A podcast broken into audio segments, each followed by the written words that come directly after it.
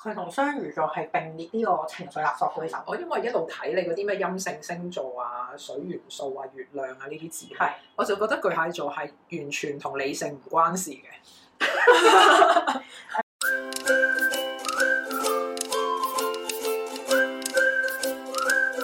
大家好，歡迎嚟到大露台，我係老眉我。係 Canix，會同你一齊分享生活大小事。有咩忙先？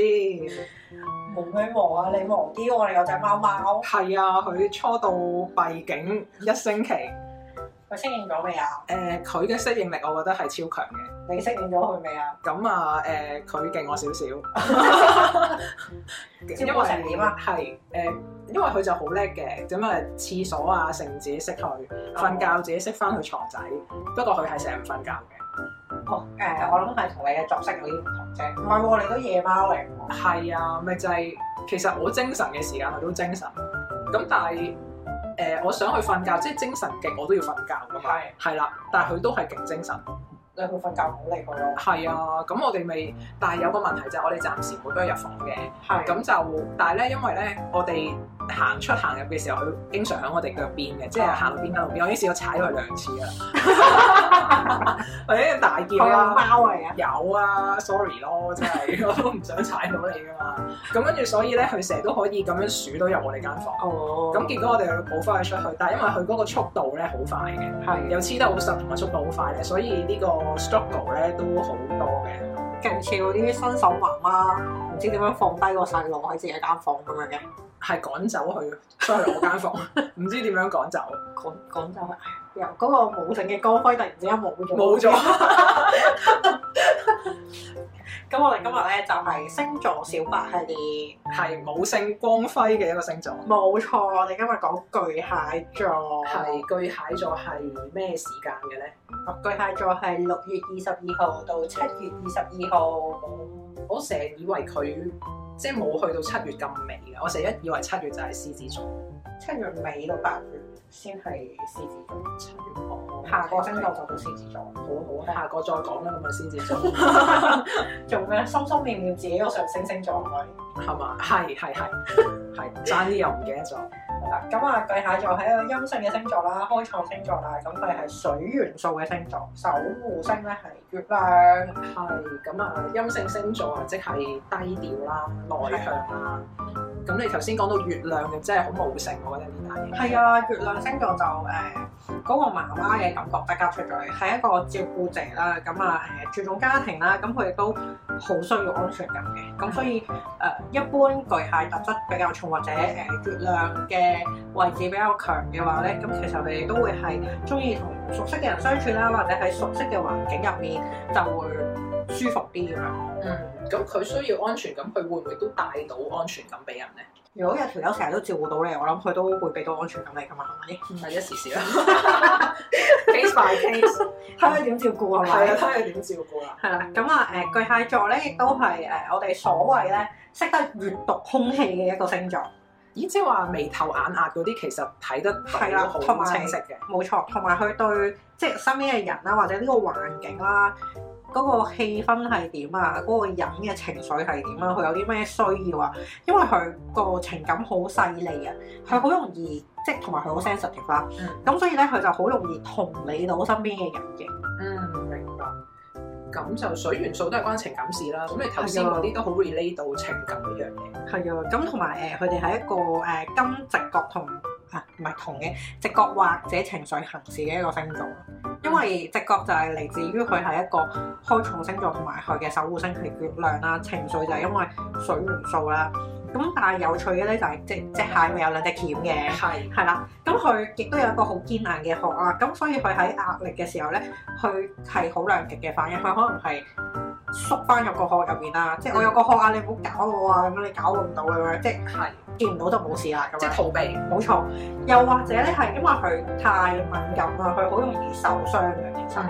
咁如果當佢受傷或者 feel 到哦我個玻璃心就嚟碎到一地都係啦，咁佢就會用佢個鉗反擊啦，就會先發制人。哦哦，即係一係逃避，一係就攻擊，係啊。即係好兩極嘅零反至一應百喎呢單嘢。零同一百，咁如果你話佢閲讀空氣咧，咁啊，即係通常咧，我喺呢個環節咪會諗職業嘅，你咁快就諗職業啊？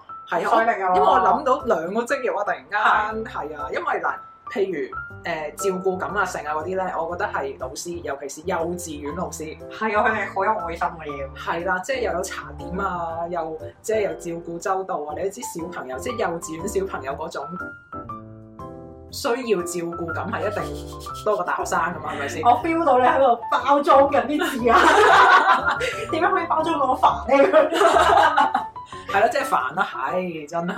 咁咧，所以我覺得幼稚園老師嗰個母性或者嗰個巨蟹嗰個質地咧係多啲嘅，我真個係質地係岔開少少先，係你曾經有同我分享過話，你細個嘅誒理想職業係誒幼稚園老 師茶點或者係係啦，唔係老師，我係做茶點阿姐，因為有嘢食。好搞笑。係係咁呢個就係第一個你諗到嘅職業，我覺得都好 match 嘅。咁第二個第咧，二個，因為你話閱讀空氣咧，我諗起秘書，係突然間諗到出嚟，哇！秘書真係需要閱讀空氣，同埋佢要好 sensitive。因為你又要 read 你 serve 嗰個老闆嘅嗰啲情緒啦。通常咧，啲同事咧會同係秘書打好關係，係因為佢天氣報告好緊要噶嘛，係咪個先？天氣預報真係好重要。係啦，即係嗰陣時我做秘書，啲中高層都好咧，都會走入嚟，喂，今日天氣點啊？天氣幾好，係啊，跟住我就話，嗯，係啦，天氣幾好，或者今日天氣麻麻地，哦，咁佢就醒目啦。係啦，即係所以呢個崗位其實好重要，就係嗰嗯個閱讀空氣嘅能力。但係你咁快就去咗後面添。係好啊因為我突然間咁我哋跳一跳啦醒起呢樣嘢。嗯咁咧誒，巨蟹座咧，佢即係個追求嘅嘢係咩咧？就係、揾到自己嘅家啦，或者建立到自己嘅安全感，或者係成家立室咁樣啦。嗯咁另一方面咧，就係、當阿巨蟹有能力嘅時候咧，佢係好想去 protect 到屬於自己嘅嘢，或或者係自己個群體咯。家個定義咧，究竟係就咁誒、呃老公老婆仔女嘅為之家，定係係誒親戚啊？即係嗰個圈去到幾闊咧？就睇下巨蟹個能力有幾大咯。嗯，即係只要佢能力可觸及嘅都係啊家嘅範圍之係內。啦，能力正常嘅巨蟹座就自己個頭家啦，嗯能力好強嘅巨蟹座就有機會好多頭家啦，哦，哇，好安全感啊！呢因啲為佢即係情感嗰度有係豐富嘅情感冇錯啦。咁係巨蟹座都好特別嘅，嗯巨蟹座係誒一個忘記唔到初戀嘅星座，初戀十一喂，但係初戀應該係咪誒普遍嚟講都係比較難以忘記咧？唔知咧，即係巨蟹特別嘅呢單。係啊，巨蟹係特別嘅。講完啲好嘢啦，咁啊巨蟹座仲有啲咩冇咁好嘅咧？或者生壞咗嘅巨蟹座會係點咧？係頭先提到佢玻璃心啦。係，其次咧就係、因為佢其實好 protect 自己嘅嘢啊嘛嗯，咁啊 over 咗嘅話咧，其實佢係會好偏心自己人，係啦。咁啊，如果佢做到一啲中高層嘅位置嘅話，咁佢可能就變咗一個護短嘅管理層咯。咁你知咧，其實呢個係唔係咁有益噶嘛？呢樣嘢係啦。如果你一個壞咗嘅巨蟹座嘅話咧，佢同雙魚座係並列呢個情緒勒索對手。我因為一路睇你嗰啲咩陰性星座啊、水元素啊、月亮啊呢啲字，係我就覺得巨蟹座係完全同理性唔關事誒、嘅。呃又或者係佢嘅共情能力好強，所以好容易令人哋忽略咗佢理性或者係佢能幹嗰一面咯。咁巨蟹其實嗱，佢話家係佢嗰個安全感嘅來源啊嘛，係或者就算佢係誒 build up 嘅嘢，都係想 build up 一個家庭啊嘛。咁會唔會有巨蟹座係想 build up 事業嘅咧？即係事業啊、公司啊，係佢另外一個家嘅嘅一個單位咧。咁啊咁就可能要睇埋佢啲上升啊、力靠啊，或者佢個巨蟹座喺第幾宮啊咯。即係如果巨蟹座係十宮公頭嘅，十宮係事業啊嘛，咁事業就是他的家咁樣。哦，會唔會好似以前啲海味鋪咁樣咧，咪 family 咁樣嘅哦，嗯嗰一種老闆，家庭型嘅都老會闆嘅，都會嘅，有機會嘅，係啊啦。咁但係我哋仲要睇翻佢可能個巨蟹嘅特質係幾強啦，又或者睇埋佢個月亮又喺邊度啦。咁樣可能哦誒呢、個巨蟹座喺十宮事業宮嘅，咁啊太陽喺嗰度，太陽已經去十宮就已經可以做老闆啦。咁跟住再加埋可能月亮，月亮可能喺六宮喺職場嗰度嘅咁樣。嗯，咁佢個職場又係一個照顧者嘅角色咁樣，佢又十宮又喺巨蟹座，咁佢家庭事業咁佢一個真係海美寶或者係一啲誒、呃家族事業型嘅都 OK 咯。嗯，啦。咁家庭事業講完啦，咁啊外形又係點樣嘅啊咧？哇，外形好出眾㗎。係啊好靚嘅，但係因為巨蟹座咧，佢個守護星係月亮，月亮係母星啊嘛，嗯即係呢個人體上面咧最母星嘅位置就係胸部啦，啊，係啦、咁所以 either 咧巨蟹座一係就好大個，一係就飛機場，哦，有特色嘅，好有特色㗎，即係 sorry 我哋呢兩個中女咧噏得出嗰啲好有特色嗰啲咧，都係有啲年代 嘅，係啊，都係好有特色嘅，譬如葉展明啊咁嗰啲，波即係霸係啦，即係佢去到一個極致嘅程度嗰種得到味咁樣，唔係而家嗰啲咁濕碎嘅。的確係，佢嗰個程度真係都幾誇張。係，啊，誒、即係佢係好明確係一個特色嚟咯，會係嗯。咁另外就係藤原紀香啦，其實都係啊好正我都覺得佢。 譬如咧，我哋話一個誒唔、同嘅行星行到去巨蟹座咧，可能都會有自己展現嘅。咁月亮巨蟹可能就真係極度中意照顧身邊嘅人啦。咁但嗯係譬如如果去到一啲社會性行星，譬如係木星咁樣嘅話咧，嗯，咁其實就會係誒嗰個人木星喺巨蟹座嘅時候，可能佢係一個好慷慨嘅人啦，好願意照顧社區嘅人，會唔會係慈善家嗰一類咧？未去到慈善家咁大，或者咁係但派係飯好啊？係啦係啦嗰一類，係啦，好願意為社區付出咁樣咯，嗯或者為一啲宗教啊嗰啲去付出都唔定嘅，嗯，明。係啦，咁仲有啲咩名人會係巨蟹座嘅咧？低調嗰啲咯，顧家嗰啲咯，啊但又低調又顧家，仲係潮位。朝偉真係好，真係好低調。巨星嚟講，佢真係一個好低調嘅巨星。我哋可以咁睇嘅，其實朝偉咧有好多好明顯嘅巨蟹座嘅特質嘅。嗯。一嚟佢好低調啦，係二嚟佢中意同你保持一個社交嘅距離啦，係係啦，即係少少社恐咁，其實就係講緊安全感啊嘛，即係係佢身處喺人多嘅環境，佢個安全感可能就會有啲波動啊，有啲衝擊啊咁樣。其次就係其實你睇佢做戲嘅時候，喺個情感連結或者一個大動將個情緒帶出嚟個，哇！佢影帝都係影帝嘅，即係咁樣噶嘛係。係咁，所以佢將巨蟹嘅呢個性質發揮得淋漓盡致。係啊，好好明確噶都，嗯，係啊，除此之外咧，顧家咯，係顧家嘅明星，張學 友。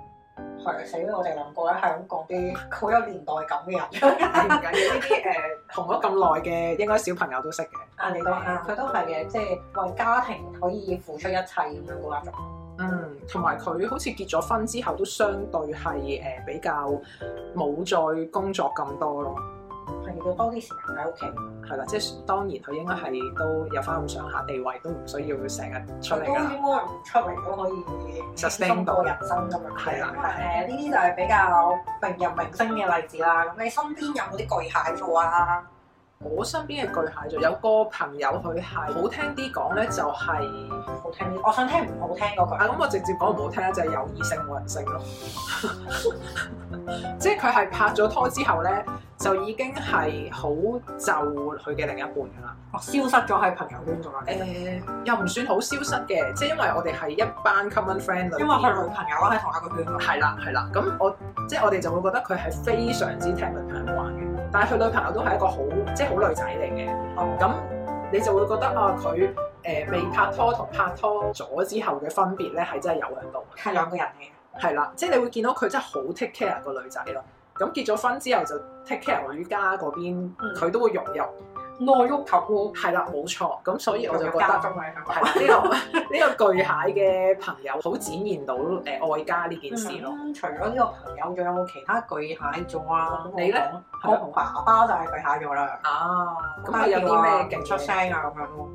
爸爸通常都低係調啊出聲。，咁同埋佢嗰個誒喺屋企咧嗰個一家之主嘅角色同阿巨蟹座其實都有啲衝突啊，即係嗯佢係好想照顧屋企人，佢有能力嗰陣咧就會照顧屋企人嘅。萬一你見到阿巨蟹座喊嘅話咧，通常整得喊佢應該都係即係佢認為係啊呢個係我嘅一部分，但我受傷了。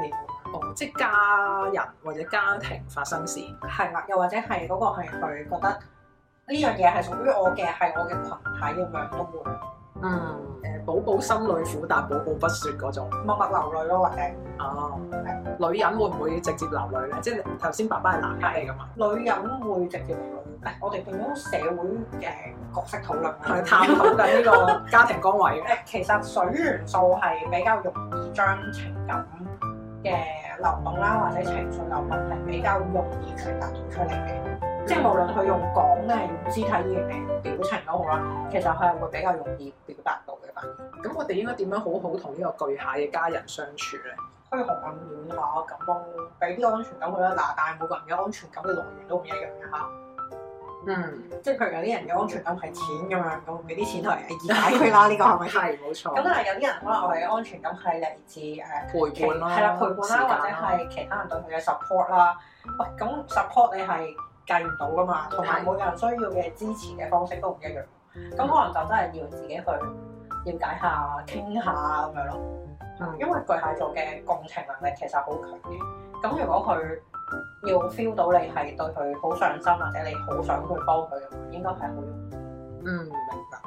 咁我哋今集嘅巨蟹座應該都傾得差唔多啦。係啊，邊個叫你咁快就諗晒啲職業啊、成成成啊咁樣出嚟啫？我哦因為嗰個 character 好出啊，咁所以即刻諗到老師同秘書。